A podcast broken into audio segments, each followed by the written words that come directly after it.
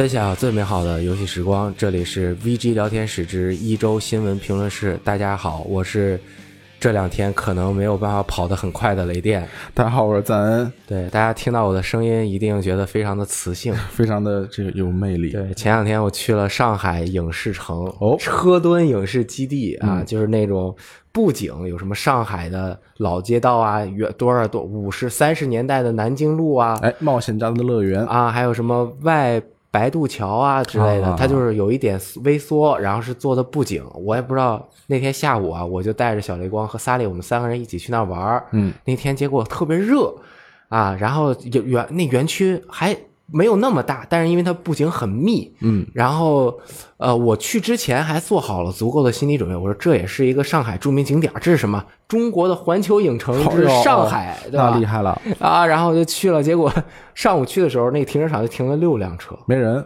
对我十一点多到的，嗯结果最后到下午也就二十来个人。结果呢，后来走的时候我才琢磨过味儿来，嗯那天真的是有点热，啊，对，然后我这热的满头大汗，然后中午呢就是饿了嘛，就去一个饭店里面吃饭，结果一进去啊特别凉爽，我当时是很舒服啊，当时很爽，啊回了家就开始头疼，哎呦喂，然后就感冒了，然后就嗓子就不舒服。我现在能说的这么多话，是因为啊，是你知道有一种叫什么创伤疗法，就是你嗓子一旦不好，但是你用一用，它就能继续说话了。真的吗？真的，就不要误导中午我直播了呀！啊！我中午还直播了一个多小时《怪物猎人》，然后你这感觉是过度使用了，已经过度使用，然后他就进入了一个亢奋状态啊。嗯然后，所以我还能说一点，但是为了保护嗓子，今天我们节目呢也就速战速决。哎，不要太长了，哎，最重要的是呢，这个没文化的人不伤心，没去 TGS 的人就很伤心，没去 TGS 还要加班录电台的人，就太伤心。对，还费嗓子。还是在中秋节当天啊，很厉害。所以这一期节目就由我和赞恩两个人在这边给大家，不能说是速战速决，但是也不浪费大家假期的时间。你这样说就很很很为观众考虑。对，然后可能有更多的信息，大家可以到我们游戏时光的网站上面去观看更多的什么试玩报告啊、采访啊。箱子和罗斯在前方也是忙得不可开交。嗯，那我们就在后方，根据我们看到的一些信息和我们觉得我们和前方的内容差不多的，我们给大家汇报一下。哎，同时呢。等他们回来，如果有更多的好内容，就让他们再和大家汇报 TGS 前方的消息。嗯那 TGS 期间，那很重要的就是 TGS 展会有哪些新的内容公布。没错，最关注人们眼球的嗯，就是最博人们眼球关注的是哪一个？就是《死亡搁浅》啊，至少哎我个人是这么认为的。对，这个小岛秀夫先生在这个也是 TGS 上啊，公布了《死亡搁浅》的四十八分钟的超长的演示。那么长，就是从头演示到尾是吧？呃，不能说从头演示到尾啊，但是也很长了。啊我已经看了三遍了，哎呦，那三你就三遍就花了一百五十分钟啊，太爽了，两个半。小时的电影啊，等于是还不用钱，啊那我自己就爽到了啊！真的真的就很长。我们这期节目刚才也说了，是是九月十三日周五，就中秋节啊嗯当天录的。这个谈这个演示，我们要谈的呢是九月十二日啊公开的五十分钟，九月十四日，也就是我们的明天，但是是你们听到的今天，哎，还会公布一个三十分钟的演示哦，啊，加起来就是八十分钟。但是那个三十分钟，我们现在就暂时就聊不到了，所以我们就聊我们已经看到的这个五十分钟的演示。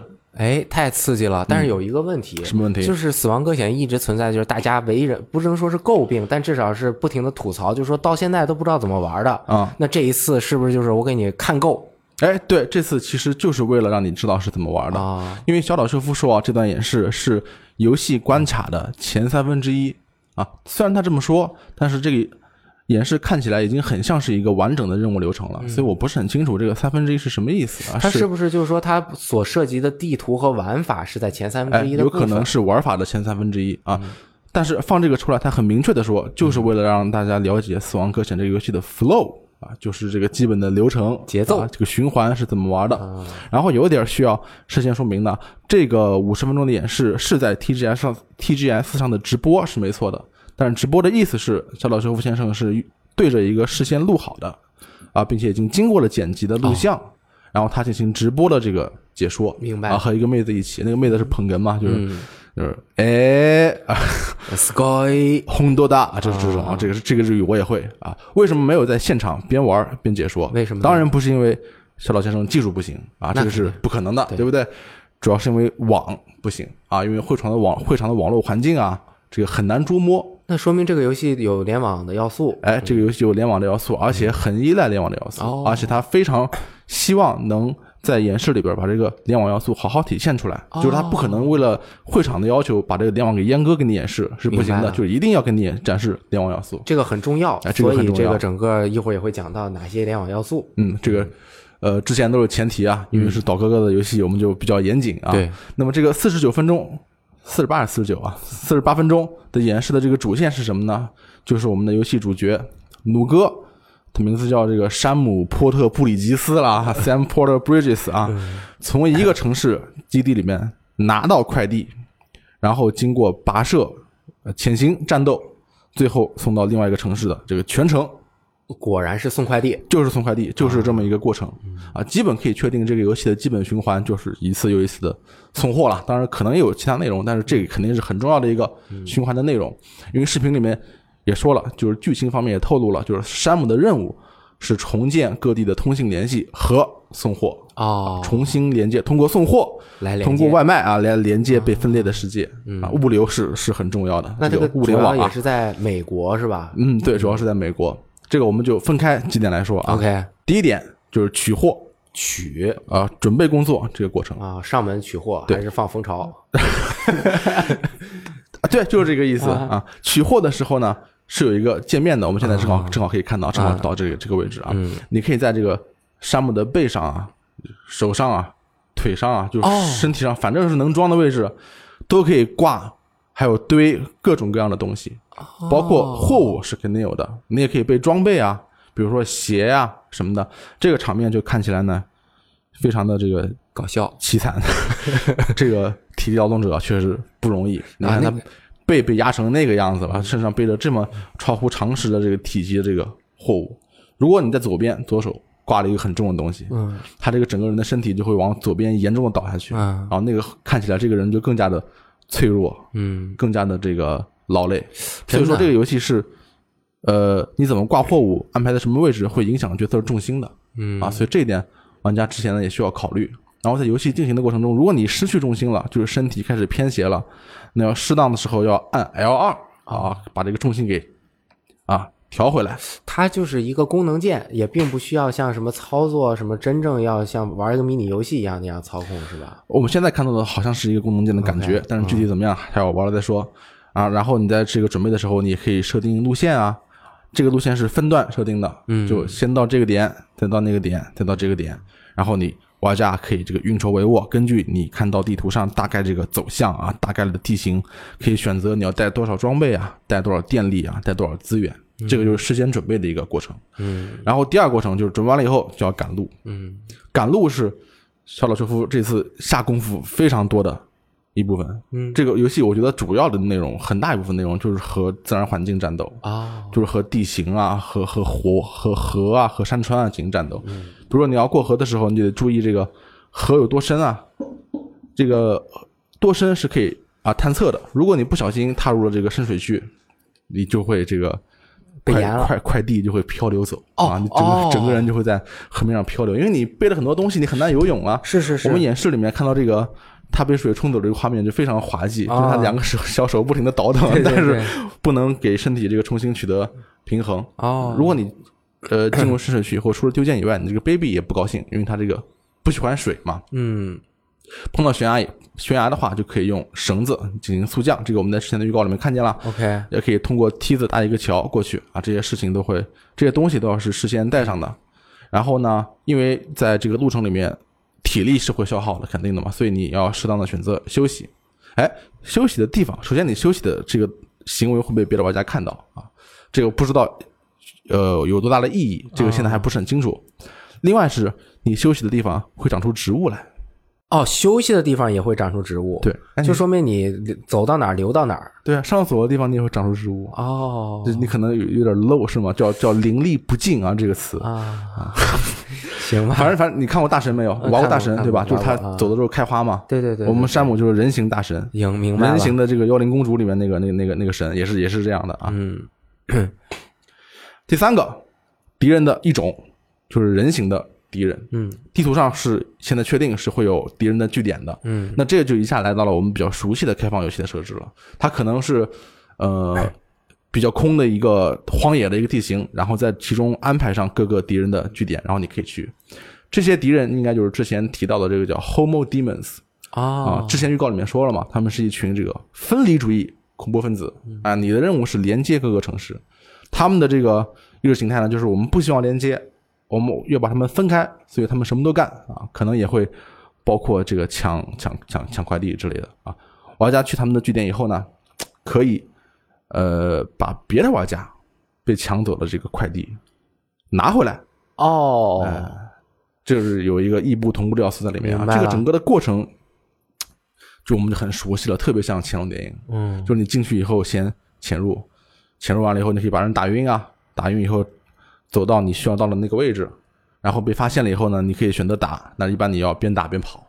啊，这个一下就非常熟悉了，就是老本行。嗯，所以它整体至少是我们看的这个任务是以资源为核心进行的一个传送、保护、争夺、抢夺这样一个玩法。哎，对，主要的这个呃对象就是我们所谓的资源或者货物，这个货物就很厉害了，包括精子、卵子什么的，就是啊这科幻世界里面就需要的很多的资源都在里面有。好多种，嗯，还有还有一种敌人呢，就是非人形的敌人，就是我们说到这个 BT。嗯这次我们对 BT 的更详细的设定了，有了这个这个了解啊。BT 是分好几种的，嗯，比如说我们之前看过在空中漂浮的那种，跟神似的。幽灵幽灵一样的，就是很多线连在一起的那种，那个叫什么呢？叫 gazer。Gazer gazer 就是 gaze 那个那个词啊，就是凝视者，他们可能是主要负责观察的，自己是不干什么攻击啊这样的事情的。然后在演示里面呢，碰到他们以后，山姆首先做的也是潜行，但是这个和人形敌人就不一样了，因为山姆移动的时候啊，动的时候他是看不见鼻涕的，所以停下来的时候才能看见。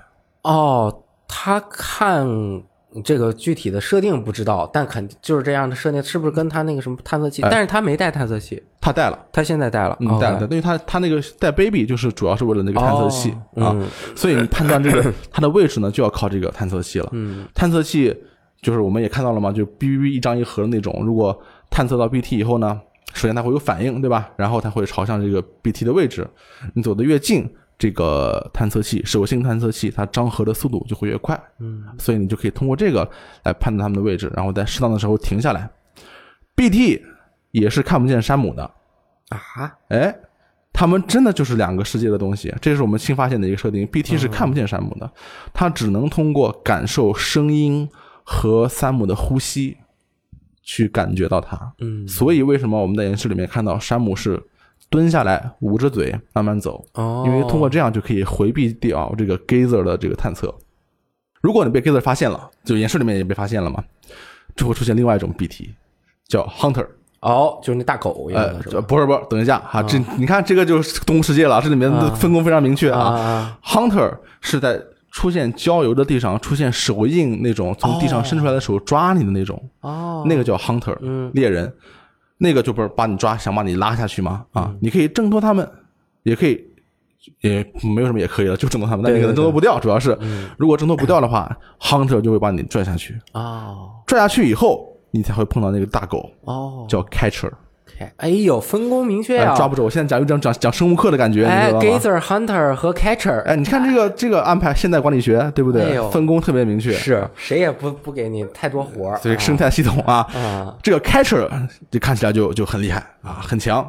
我们见到的就是一个狮子型嘛，就是一个狮形局面兽啊，因为它它的脸是一个是一个橘形啊。是虽然小岛不停的强调它是最弱的杂鱼，但是其实看它这个整个的形式啊，怎么看都是有一种 boss 战的感觉。可能他的意思是是是这个是 catcher 里面最弱的，哦，catcher 可能都是这种 boss 型的。嗯，然后这个山姆这种混有自己血液的手雷啊，山姆的山姆的体液是、哦体液是很重要的，我们我们这里强调一下，山姆的血液混合的手雷可以直接这个消减开车的生命力，山姆的体液就是洗澡水这种啊哈，可以把它麻痹住，哦啊，，就是一切都是围绕 Sam 的这个生理的这个体液来来来的这个运运作哎，那他哪怎么有那么多血呀？啊。像这个他可能造血功能比较强啊，就是需要造血干细胞。可能稀释一下啊。对，最最后就通过这个血液的手雷啊，打败了这个 Catcher。哦这段战斗也是也是比较传统的，但是演出非常好看，但是比较传统。对，我当时看这个战斗不是很明白，因为我听不懂日语，我就看他一直在扔手雷啊。他确实是一直在扔扔手雷，可能都是这是你在面对这样的敌人的时候，你的武器选择是比较有限的，因为你必须得用自己的血液混合一个装备，才能对他们造成实质性的伤害嘛。啊，最后一点最重要的一点嗯就是连接，这个我们聊一下，也就是异步联机要素，不哎同步的联机要素，这个小岛秀夫非常非常看重重视，对。嗯这些异步要素呢，是贯穿之前我们刚刚聊的这个所有的部分的，几乎是在赶路的时候呢，你可以看到别的玩家的脚印，所以你就可以参照他们的路线啊来走，也可以看到别的玩家放在地上的梯子啊，你也就可以用这些梯子。哦这样的话，你就自己如果有种意外收获的感觉吧，这个地方你就不需要自己再拿梯子或者什么了。别的玩家可以在呃地图上建立这个储物柜 locker，然后在里面放什么道具啊之类的，你也可以拿出来用。然后用完了觉得好啊，可以点个赞，啊，可以点个赞。充电充电桩，别的玩家也可以建，你也可以建了，所有玩家都可以建。建完以后，你就可以用别人的充电桩给自己进行无线充电啊，非常厉害。充电完了以后，点个赞。对啊还有互动，还有很多别的设施了，比如躲雨的地方，在别的玩家建的这个设施里面躲雨，然后他可能还会在这个设施里面放一个音响啊，放一点他喜欢的歌什么的，哦，感受一下别人的审美品味啊，这也是一种连接社交要素。玩家还可以建桥啊，嗯，还可以合作建桥，合作，就你的不够不够坚实，啊，不够长你，的资资源。主要是不够 见识不够长，是不是？就是你，我发现你虽然是身体跟跟不上，但是你这个跳动的跳动的心我没有还是很厉害想说，就是那个梯子，它那个铝合金的嘛，那个它不够啊坚实，它容易倒，难免不够对坚实它它它不够长那两个人，它这个你带的素材不够铺过去，它中间你就只能铺到中间，其他人再一铺，哎。可能会变成默契对啊。，如果你背的东西太多太沉，你这一个梯子就塌了，你两个人各放一个，就踩着就结实啊，对，很有道理啊，很有嗯道理。硬啊，如果是两个人建的话，那它最后每个都会显示一个名字嘛，比如说充电桩也会显示一个名字，因为你要点赞的嘛，它是有归属的。如果是两个人合作建的话，就是出力比较多的那个啊，主要贡献者会留下这个你的名字。嗯，你也可以在地上留下各种信息了，比如说前方有温泉。啊前方地形陡峭，摩托车不能通行，这种就基本上就他给你准备了非常非常多的标志，你都可以这个随便插插上一下啊。我就喜欢给人捣乱，对，如果觉得留的好就可以点赞。如果碰到你这样的喜欢捣乱的，嗯，比如说前方跳跃很有用 啊，估计也会有很多人欺负我呃点赞啊。对，如果你潜入别人的据点的话，当然我们之前已经说了，就是为了拿走，也不是就是为了，但我们知道至少是可以拿走别的玩家之前被这帮这个恐怖分子抢走的货物的。所以说这里面也是有这个要素的。战斗的时候也是有的。我们看到这个演示里面，他和这个狮形的 Catcher 战斗的时候呢，他战斗到了一半弹尽粮绝了，哎，就是资源不够了，没有足足够的武器了。那怎么办？这时候他他得按一个键，主动去请求别的玩家帮助，哦，然后在这个地上的郊游里边然后，就会冒出白色的山姆。就是我们仔细看那个人形，他跟山姆是一模一样的，就是他是一样的建模，发型也是一样的，然后上面会显示不同的玩家的名字，这些有的会给你物质支持，会给你扔手榴弹啊，会给你扔这个是他的武器啊，然后让你可以把这个战斗继续下去。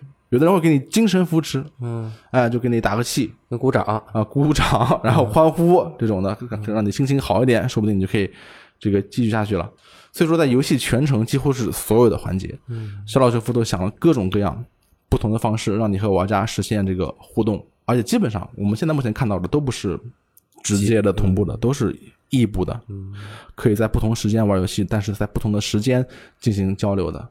他想给你一种，按照他的说法，就是给你一种虽然是孤独的，但是你又不是孤独的这个感觉。哎，就不只给，嗯，但是就能给人更大的这种刺激。嗯，因为孤独是这个游戏很重要的一个审美基调，但是更重要的是，孤独之上还有不孤独，它两者都要同时传达给你，就通过这种方式。是，这个视频里面还有很多其他细节了，是然后等到今天，我说的就是节目播出的今天啊，那个视频出来以后，呃，估计三星老师或者是如果他没有时间的话，可能会别人啊，但是我估计会是三星老师会写一篇完整的嗯分析的文章，嗯到时候大家可以关注一下，它里面应该还会包括更多关于剧情的这个分析。嗯，所以雷电老师，你看完这个整个的演示以后，昨天你也看了，我们一起看的对对对是吧？嗯你你对这个游戏现在感觉怎么样呢？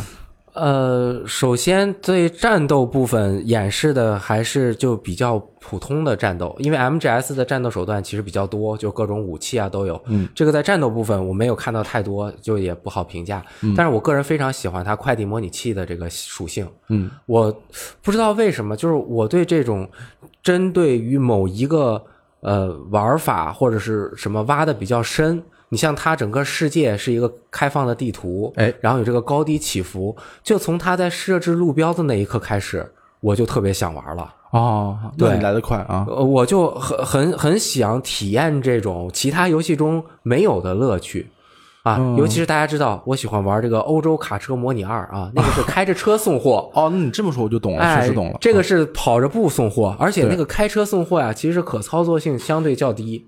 嗯啊，他就是开车加油啊，别那个睡睡觉，困了你得早去找地儿睡觉，还要你这么说规定时间内送到。真的很像哎啊。，这个就是困了也要睡觉，但是你怎么怎么通过万般阻挠过去？而且其实我很想体验这种克服高低差呀、深坑啊这种的乐趣，因为我在现实生活中是一个体能不是很好，你不是跑得快吗？嗯、这我是希望跑得快。啊 OK OK，所以我就比较喜欢玩这种能够让我体验一点点我在生活中无法体验到的东西的这种玩法。嗯，你刚才说这个我是特别同意的，因为我感觉它这个赶路的部分做的特别好了。嗯，我有一个什么感觉呢？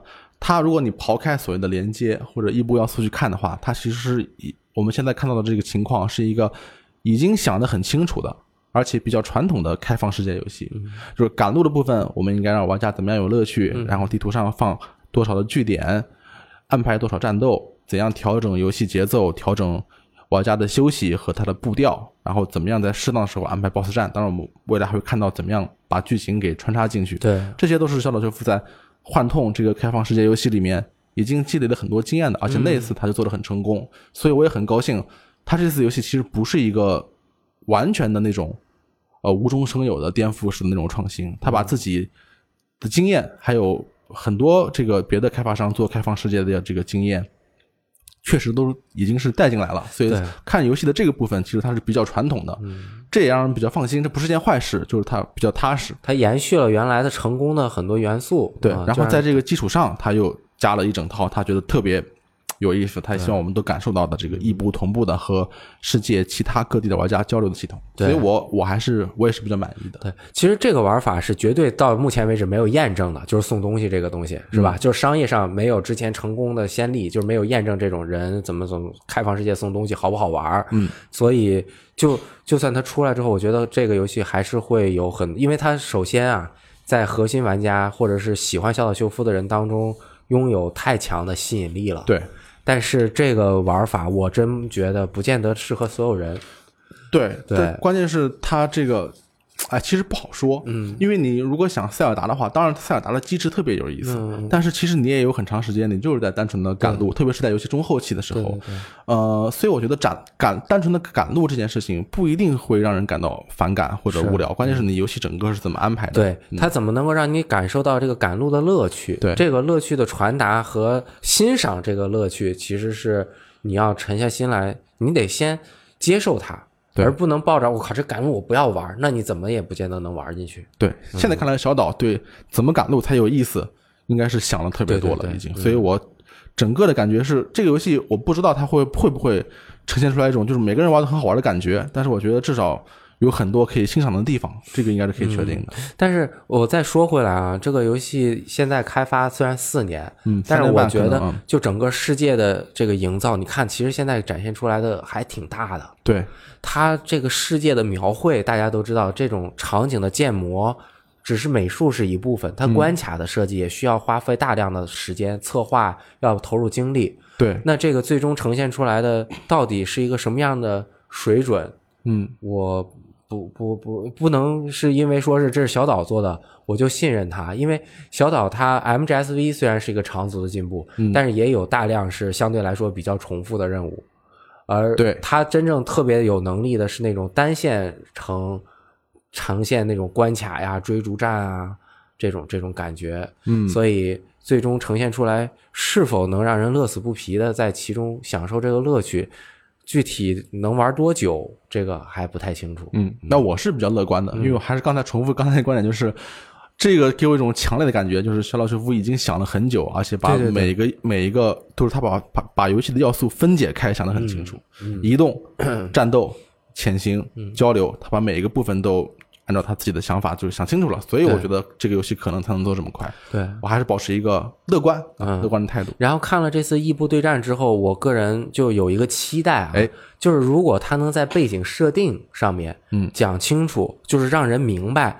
为什么你能够看到其他人。嗯他不管是我，我想不到具体是肯定不是平行世界或者是什么的，嗯，就是他怎么能够讲明白，让这个事情更合理，嗯，就说为什么我在这个世界中能够看到其他人的东西，嗯，如果能把这一点再讲清楚，他就就等于是完全实现了我的最高预期，这就是最高预期了。这是我的最高预期。那我觉得应该没问题。嗯我我很乐观。OK，嗯，那么下一个游戏，好，那个《死亡搁浅》是这样的，大家到时候可以看更长的预告啊。然后还有一个游戏，也是之前只是呈现了一部分它的玩法，哎但是这一次是完全呈现了一个实机游玩的战斗的模式。对，这个就是《如龙七》。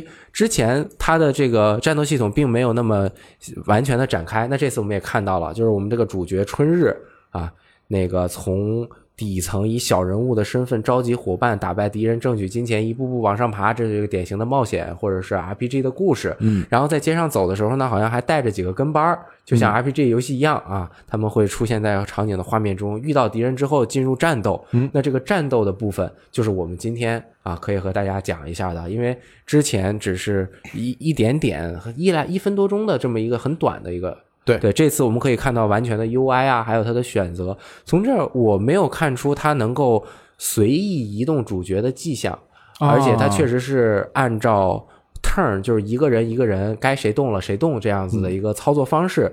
呃，同时呢，它就可以选择各种各样的技能去殴打周围的人。对，就是一个相对来说呃正常的回合制 RPG 的玩法。没有觉得是一个呃指令式战斗的一个创新，还是看到了一个比较传统的回合制游戏。呃，对，在指令方面是差不多的，但是它和传统的 RPG 的区别在于，它确实是有位移的情况。你看它那个敌人有很多，就打一场仗有七八个敌人，咱们这边四五个人，就十来个人围在一个小的这个小十字路口，因为日本的这个街道也比较窄嘛，它这个地域，对，所有人都挤在一起，有的拿着酒瓶子，有的拿着大砍刀，然后所有人站。其实我第一个感触是很滑稽，啊，很胡逼，很多人都说啊很滑稽。为什么？因为正常的回合制 RPG，它是把这个战斗抽象出来，它不是要呈现一个真实的战斗。对，而且就很多回合制 RPG，它并不是真要打到别人，它可能都在原地会挥舞下来，让你再脑补一个战斗的过程。对，但是那个有比较时间比较长的一些游戏、啊呃，对，而而这类游戏，它就是你所有的动作都是真实发生的，嗯就是让人和实际的逻辑或者是你思考的方式有，为什么这个人站在这儿，他这个大砍刀啊，他就不上呢？所有人都在这儿等着，啊这个我就觉得这一点有点滑稽、啊。我懂了，就是你说，比如说传统传统的 RPG 游戏，它都是排着很好的队，这边站三个人，哎那边站三个人，啊然后这一场景一看就是很不自然的，哎所以你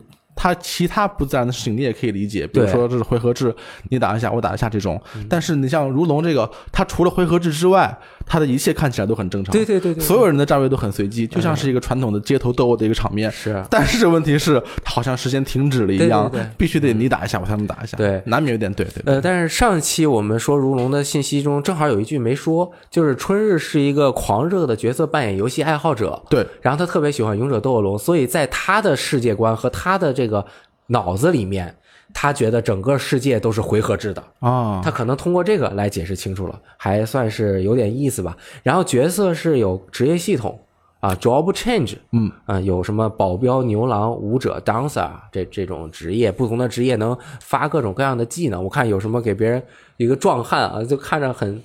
呃，无赖的样子，给别人吹一个那种什么小心桃之类的，就把别人睡着啊、美了。人计，对对对，就感觉很胡逼，很搞笑，很幽默嗯确实是很幽默。啊、具体的战斗，我感觉呃挺逗的。对就是有的人拿着大砍刀，有人拿棒球棍儿互相扔的这种动作，还有雨伞啊什么的。对，我觉得他没有说我一定要展示一个什么真实的或者是什么那种，嗯，他可能从来都不是这种风格。对，所以你提前接受了他的这个先先预先的设定，我觉得能够从中体验到一些很有趣的的东西。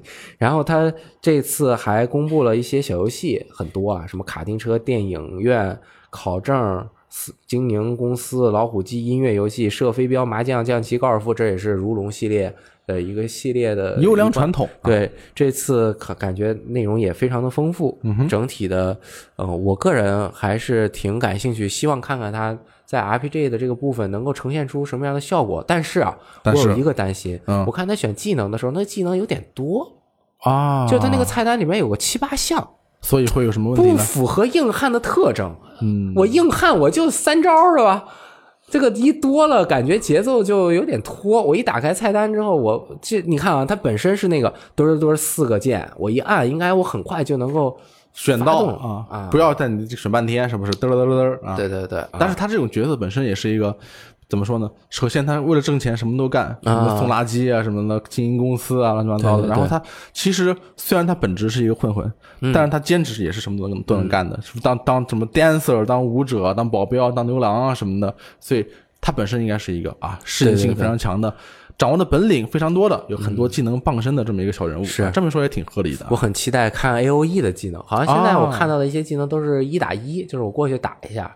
未来比如说我拿一自行车一抡呢，抡倒三个啊，怎么样的？嗯，我觉得这种应该还蛮有意思。嗯，应该会有。嗯，然后如龙七之外，还有一个就是刚公布没多久，马上就在现场提供了试玩的抵抗计划。对。这个罗斯特在前方，他也做了试玩报告。对，抵抗计划，我想说一句，这个游戏把我给蒙到了啊！因为他第一次公布的时候就叫这个 Project 呃呃 Resistance，对啊，抵抗计划。那个时候我们都以为它是是一个未未定名计划，哦，它是一个 Project。啊，对对对对对对对，很我们都是这么想的。我这个是项目名，到时候还有个游戏名。对啊，Project 不就是这样的感觉吗？但是游戏公布出来，它就叫 Project Resistance。我脑子都没有往这方面。对，把你给晃到了，有没有？给你虚晃一枪啊！这个游戏是什么一个游戏呢？它是以这个《生化危机》世界观为舞台的这么一个非对称式的线上对战生存恐怖游戏。哎，非对称是什么意思啊？哎，是什么意思呢？玩家分成两边，一边叫幸存者。最多是每局是四个人啊，另一边叫首脑，就是手里这碗豆腐脑，是首脑，手里有碗豆腐脑 啊。他们的能力和玩法都是完全不同的，哎，就不仅是嗯这个，就他们玩法的不同，已经超越了一般非对称的那种感觉了，超越了原来。你像像这个什么进化这种，其实就是你是一个呃扮演一个怪，但是你特别强嘛，嗯，但是它这里面有非常非常大的区别，所以它是一个很典型的非对称的对战游戏，因为玩法。都不一样，都不一样。嗯，那它的每个关卡呢是由三个区域构成的。嗯，所以幸存者要做的事就是在限定的时间内，这个时间是很重要的啊。限定时间内通过三个区域，然后就能获胜了。当时间归零的时候，就是那你就没有逃脱逃脱成功嘛？那就是首脑胜利了。嗯，幸存者是可以无限复活的。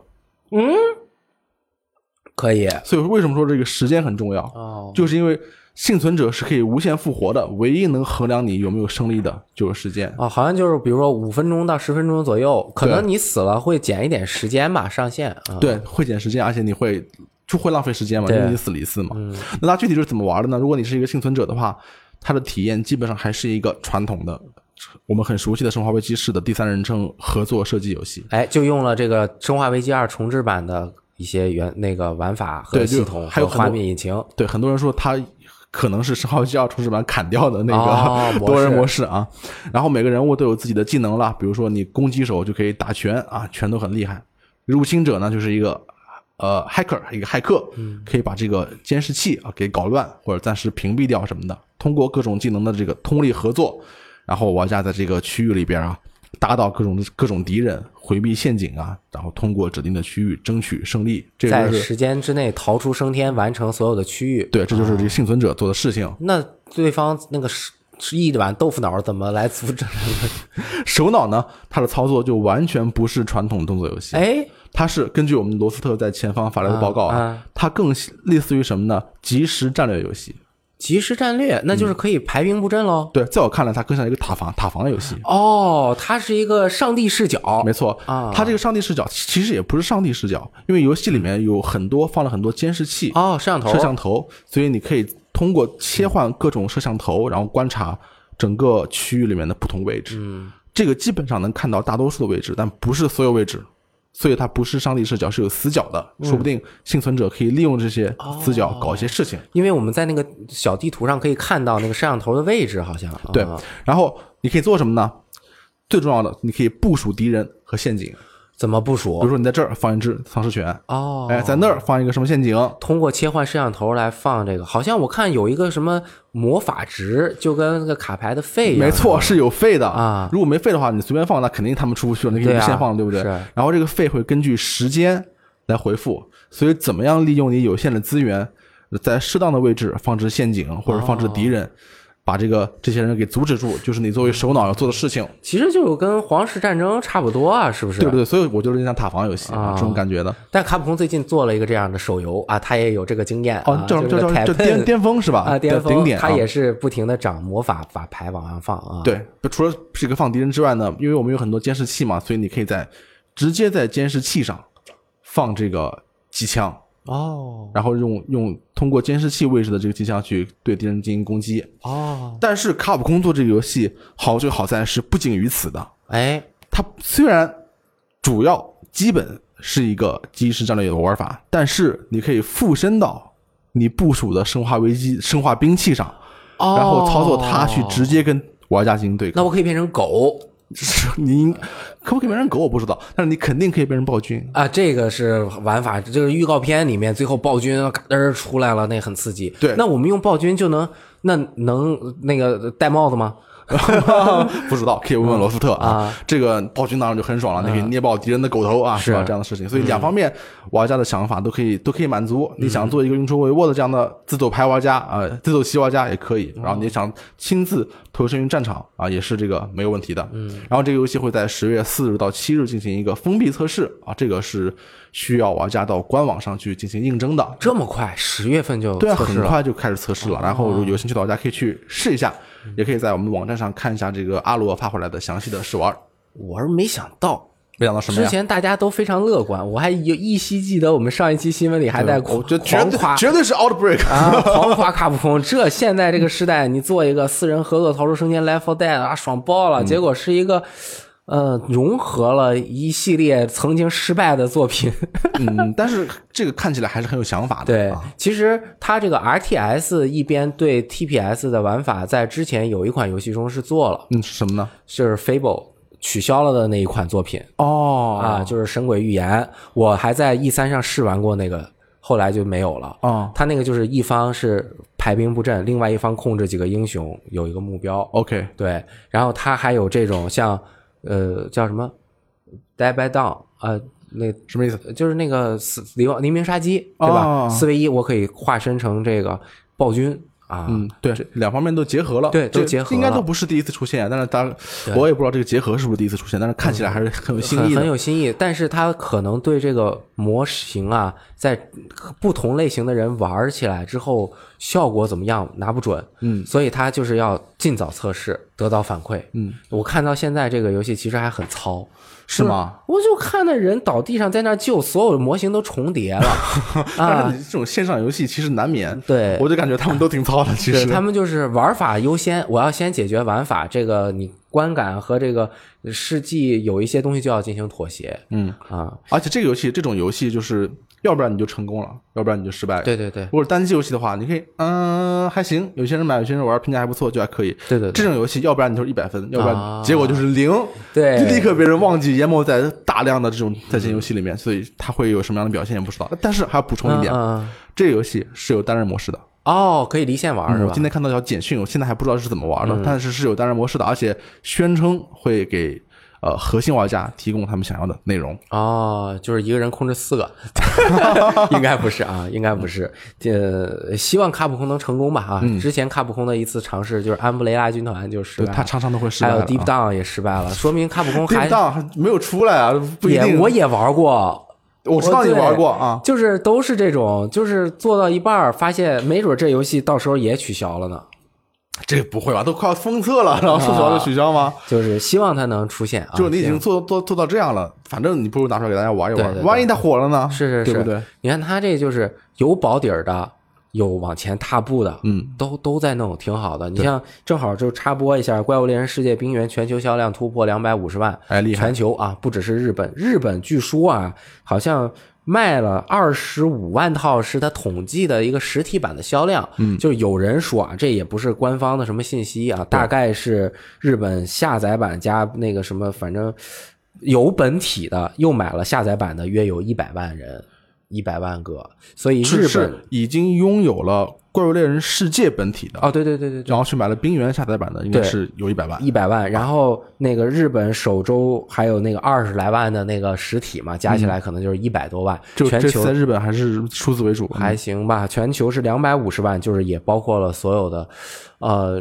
整体来说啊，我个人看法，它前作销量非常高，远高于之前系列作品的原原版原本体的销量，对，它是卡普空有史以来最畅销的游戏一戏。千两百五十万套，对吧？嗯但是呢，原来的时候它的那个 G 级的版本，举个例子啊，《怪物猎人四》本体是三百四十九万，四 G 日本售出了两百五十七万，购买比例是百分之七十三点七嗯，啊，就可以这个卖到七成。卖到七成。而现在看这个离，就说明它还有很大的潜力。嗯，就是如果要达到这样的这个销售比例，那么冰原，如果我们把它看成 GG 的话，它至少得卖可能有八百万套，嗯，才能算差不多。嗯，对，但是这就重新凸显了你更新 DLC 之后不能强制让人购买一个新产品而导致的销量比例下降。嗯，你明白我的意思吗？就是有很多人可能他是第一次接触怪物猎人，对他没有打通本体或者没有玩通，那么他就暂时我就先不买 DLC 了。嗯，但是如果你要单买一张卡带，嗯，你又能继承存档，你肯定会买四 G。那我就先买一个再说。对对，我要既然我要继续玩，我就先买一个再说。对，因为现在毕竟《怪物猎人世界》很多平台都会经常优惠，而且它 XGP 里面也会有的。对所以很多人就是那我可能第一次尝试或者是怎么样的，那我就买一个世界。但是如果是像以前的情况，就是四 G 这种模式的话，那我没有理由，对就我买一个当时。反正就不会有人买钱钱袋了，是哪哪怕是降价也不会有人买了啊。然后这样的一个结果，就说就是现在看不清啊，但是有可能冰原的销量还会持续的真达到百分之七八十的这么厉害那就非常厉害了啊那就真的很厉害。一个大型资料片能达到这么大的一个量，这也是卡普空在资料片方面的一个尝试。对对，如果达到百分之七十，那就是七八百万套的销量了。嗯啊，而且我觉得会有这样的潜力。为什么？就随着大家慢慢玩，然后冰原再打打折，对吧？以后就不是三百了，可能也一百五，对吧？大家也就都买了。对它销量最终一定会非常强，这样就是大大拓展了怪物猎人世界、怪物猎人系列的粉丝群。对未来再做下一座，对吧？那就哎，未来可期。对，同样啊，这个因为是 TGS 期间，所以都是日常的消息。世嘉嗯，又是世嘉啊，除了《如龙七》之外的另外一款经典 IP《新樱花大战》，在这一次也是爆出了更多的消息。对，啊、首先就是我们箱子去采访了这个制作人先生片野。啊，他说为什么选择动作游戏对模类型？很这个是大家这个疑问啊。他的在采访时候这样说的：过去的《樱花大战》推出时，日本的 SLG 也就是策略游戏类型比较兴盛，下指令的游玩方式非常适合这个系列。改成动作游戏的契机，是因为如今主机平台来到了一个新时代，SLG 内容逐渐减少。为了吸引新玩家，同时也是想要重新振兴这个老 IP，所以采用了动作游戏模式，和《最终幻想十五》采用动作 RPG 的其实是一样的。嗯，但是最终幻想这个大家是没有任何意见的，因为最终幻想你就是每代都要做很大的变化。嗯但是樱花大战你以前一直都是，或者一一以前一直都是基本上是战棋游戏，因为它后来也有一点动作是是要要素在里面了。嗯，这个就让人会把樱花大战和这个 SLG 这两个概念在印象中捆绑到一起，对所以就会有这种这种疑问。但是现在看来，制作人完全不是这么想的，嗯就是说樱花大战是一个 IP，我们就要选择新时代。最适合这个 IP 的，最能把它这个 IP 能量发挥到最大的游戏类型，而不是说樱花大战就等于 SLG。对对但是其实 AVG 的部分对于樱花大战是很重要的，对，因为原本它那些角色都特别的有魅力，就包括啊，其实很多就是我个人是一个传统的直男，我对于很多游戏中那种沾花惹草，就是有特别有女人缘的男主角是有一点抵触的，嗯，因为我个人没有办法代入成那个那个角色，嗯但是大山一郎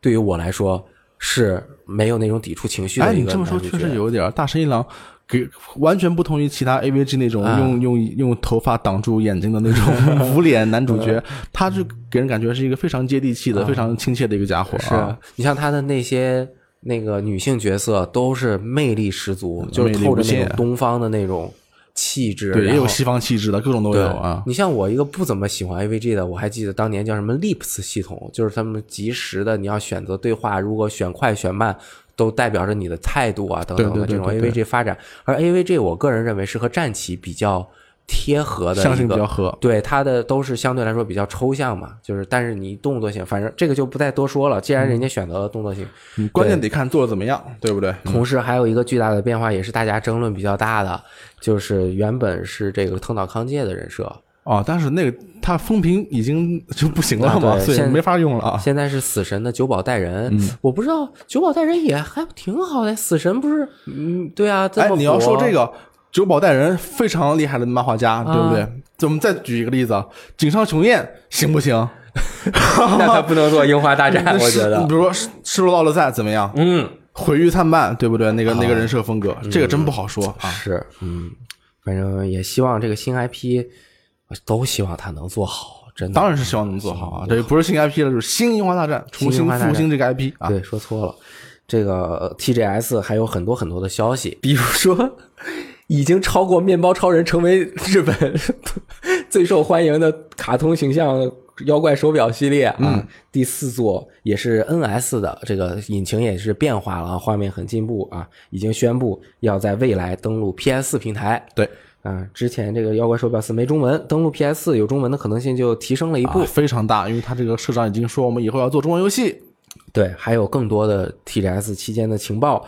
呃，任天堂这个全健身设备算 TGS 期间的情报吗？是 TGS TGS 期间的情报，但是不是 TGS 的情报。因为任天堂不在 TGS 里面设置出展，对他不参加啊，对不参加。但是他也在这个期间公布了这个全新的，因为它上周就已经公布了这个设备，但是这周公布了这个设备的名称、详细的用法和它配套的游戏。嗯，那么这个设备的名字就叫做 Ringcon。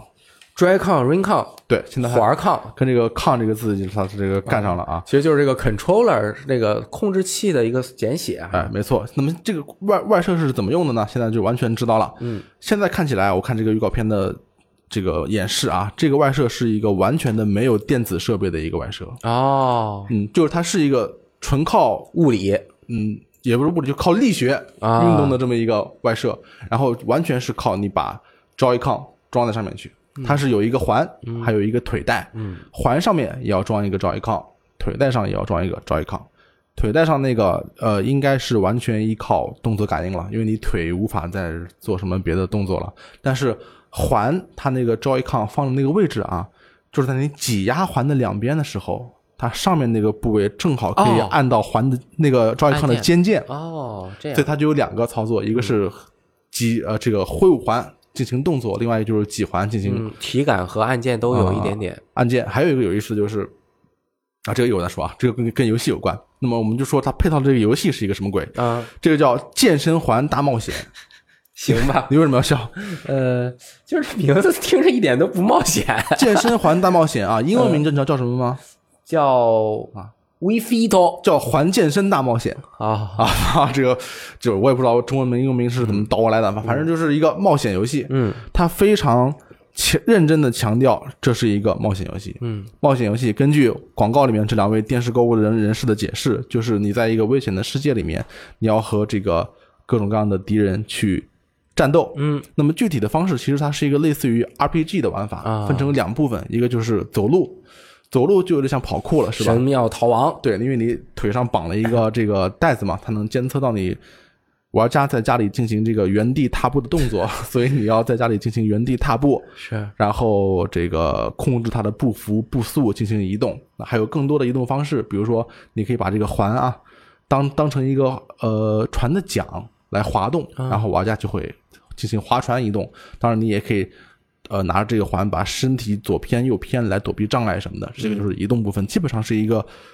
体能消耗非常高的一个跑酷的一个玩法。哎，而且它一般运动的时候边儿上，我不知道啊，它可能还会给你一个规定动动作的一个这个提示，就跟很多舞蹈游戏似的，它给你一个舞蹈的姿势，但是这个的姿势它是相对来说是符合健身或者是你这种体运动活动筋骨这样的一个姿势然后就是移动之后就会碰到敌人进行进入这个战斗部分啊，这个很厉害嗯了，还能战斗啊是完全是一个 RPG 的一个玩法。啊！然后就是你是对面站一排啊，你这边站一个人，就是你自己嘛。你怎么出招呢？怎么出招？就是要根据屏幕指示来做出各种各样的动作、哦啊，这些动作看起来都这个非常累。啊 比如说有深蹲，你蹲一下，敌人四十二点伤害这样的，然后你躺在地上，臀部着地，把腿撑起来，用你的膝盖去往内挤那个环啊，可能五十二点伤害啊，就更厉害一点。这个动作很神秘啊！这个动作其实你玩过超，你玩过那个 GTA 五，啊。呃，富兰克林啊。他们家有很多女性长辈，嗯。在家里就进行一些锻炼、哦。啊，这个就有点像那个感觉，反正就很健康，嗯。很健康。然后呢，战斗结束以后，你当然可以成长了，你的攻击力、防御力都会都会成长。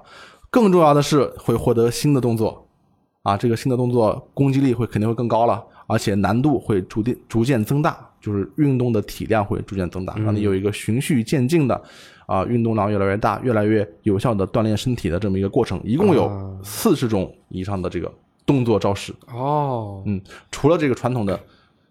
比较传统的吧，这个类似于冒险或者说是角色扮演游戏的模式之外，它也安排了这个快速游玩模式，啊就给你准备了很多迷你小游戏啊，然后你可以不用带入那个比较长的流程，就在你有空的时候选一个游戏啊，啊锻炼一下，这个是没问题的。就我看完这个预告片之后，我个人更觉得迷你游戏是它的本体。嗯，但是、那个过冒险模式我一点都不想玩儿。但是它非它非常以以这个冒险为模式为豪，啊它反复的强调我们这是融合了这个 adventure 还有 fitness 啊，我们就是非常厉害了，这是一个货真价实的冒险游戏啊。但健身的方面，它是下了很多很多功夫的啊。比如说，他会考虑到你的锻炼经验啊，安排你的运动强度，然后虚拟教练会示范这个非常规范的动作，一直在屏幕上。还有一个特别有意思的地方嗯，Joy-Con，呃，是右边那个，上面是有一个红外线传感器的，对，对。然后在这个游戏的过程中，你可以通过那个红外传感器按到你的手指上去测你的心跳，能测出来，能测出来啊！这么精密啊！哎，太厉害了！这个红外传感器简直是万能的啊，我非常厉害。自己觉得我心跳都没有，手指根本摸不着。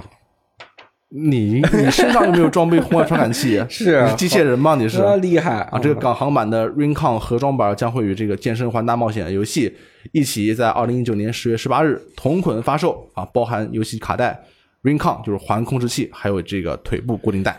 十月十八日八千日元，也就是一个正常的三 A 游戏的价格。嗯，对啊，啊还带了一个环呢。虽然这个环也也没有什么太贵的部件，但是也是一个东西嘛，因为实体的东西总是会呃需要点价格价格和成本，对吧？嗯，我还有一点想买，但是这想买啊你啊因为我现在在希希望我自己跑得快嘛，你不是在跑步吗？我也希望我自己蹲得深啊你希望你蹲的深，啊，就是深蹲呐啊，说随便说的，就是你蹲的深，为什么？会？就是我在家就是做一些这个在在家的这种看电视的时候的运动啊，你就让萨利教我，因为他会练，他练瑜伽，嗯，他会教我一些动作，但是我做不了太好，嗯，就是这个我不知道啊，花了钱能不能督促我，就像一个健身教练一样。嗯，但是你又不喜欢这个冒险游戏，我不喜欢，我喜欢迷你，嗨，它有那个嘛 V Fit 和 We Fit 类似的，可以监测卡路里啊对让你每天运动多少，嗯，这个给给你做多少深蹲。但是我有一个呃隐患，或者说我担心，嗯，就是很多这种呃本地的动作啊。它其实是要配合一定的这个设备才能够练好，就比如说，我不觉得你在原地踏步是一个多么好的一个动作，我不懂啊，嗯，就原地踏步，我也不懂。应该不是什么，就还有就比如说这种什么拉伸，如果你手就是我的理解啊，就是如果你手上没有拿一个适当的配重的话，你这样拉伸可能并没有很好的效果，反而会受伤。但是现在有很多软件，比如说什么什么 Keep 啊，或者说还有什么耐克训练俱乐部什么的，它里面都提供了一些，我不知道是不是叫 HIT，就 H I I T 那一整套动作，他们看起来，还有我听说很多人都说它都是比较科学的，明白了。可以跟你在无配重的情况下安排你需要的动作，保证你可以啊、在这个比较比较短的时间里面获得比较好的锻炼效果。嗯，那我信任了这个游戏，好啊嗯很不错。那我不买了。为什么？是猜不透你啊？变得很快啊。然后有一条速报，就是大家注意听，这条消息很重要。哎，E A 宣布圣哥加入 EA Access，不是这个。呃，飞 a 二十的这个试玩版已经上线了哦这个 PC PS、X One 都可以玩。前面那个也是个消息，嗯，对吧？有 EA Access 的人，你也不用你就玩就可以玩一下圣歌啊别玩了，好吧？嗯，好。然后还有今天的最后一条消息，哎也是要恭喜任天堂明星大乱斗啊，获得了日本游戏大赏五项大奖。对，因为日本游戏大赏啊，就是在二零一九东京电玩展啊，颁布了获奖名单，是一八年四月一日到一九年三月三十一日之间挑选出来的啊，并在日本发行的电子游戏作品，其中大乱斗获得了哪五项呢？年度大奖，哎，经济产业大臣奖。厉害了！大臣奖好像是这个发给团队的啊，大乱斗的团队，还有全呃全球奖部分的日本作品，就是日本出产全球的，对全球有很好的影很大影响，文化输出啊对最佳销量奖嗯，这个是硬指标，以及优秀奖，嗯，优秀奖就是所好的游戏。是给给一批的啊。对，一个列表里面有什么《三王国之心》啊等等，好好几十个游戏。嗯，同时这个奖啊，其实奖项不是很多，他一个人拿了五个，基本上都百分之六七十了。还有这个全球奖的海外作品是《荒野大镖客：救赎二》，特别奖 Nintendo Level。最佳设计奖，哎，这个是《宇宙机器人搜救行动》，就是那个 VR 游戏，这个设计是非常不错的。呃，这样看来，大乱斗它其实是能够在一定程度上代表日本游戏的，完全可以。它完全可以，它有那么多经典的形象，对，对吧？马里奥啊等等，又有各个游戏公司把自己，它作为第三方把自己的游戏角色输送到大乱斗里来，嗯，尤其是它本身的素质什么的都是非常的优秀，没得说啊。没得说，也是樱井正博先生在这个获奖的时候发表感言啊，哎说了一段话啊，简单给大家念一下，因为反正日语的大家可能也听不懂啊，肯定有能听懂的，我在说什么，在这里给大家念一下。虽然很不好意思，但在这里需提一下，在 Switch 上制作任天堂明星大乱斗是已故的岩田聪社长交给我最后的任务。如果泉下有知，你会感到欣慰吗？这种话我是不会说的，因为人一旦去世就不存在了。但我从盐田先生身上学到了一点，就是拼尽全力完成该做好的事，把力所能及的事做到极限是非常重要的。DLC 的制作周期延长后，我们又能制作新的角色了。从今往后，我会继续努力，还请大家继续支持我，感谢大家嗯，啊！就是很令人感动啊，啊，做实事儿啊，对努力啊，这个而且是有种游戏人之间的这种精神的传承在里边儿。特别好啊！这个就是本期 TGS 期间的一个新闻节目。哎啊，因为这个各种原因就不再重复了，我们的节目也就到此结束了。希望大家过一个愉快的中秋节哎，中秋节快乐，啊！拜拜，拜拜。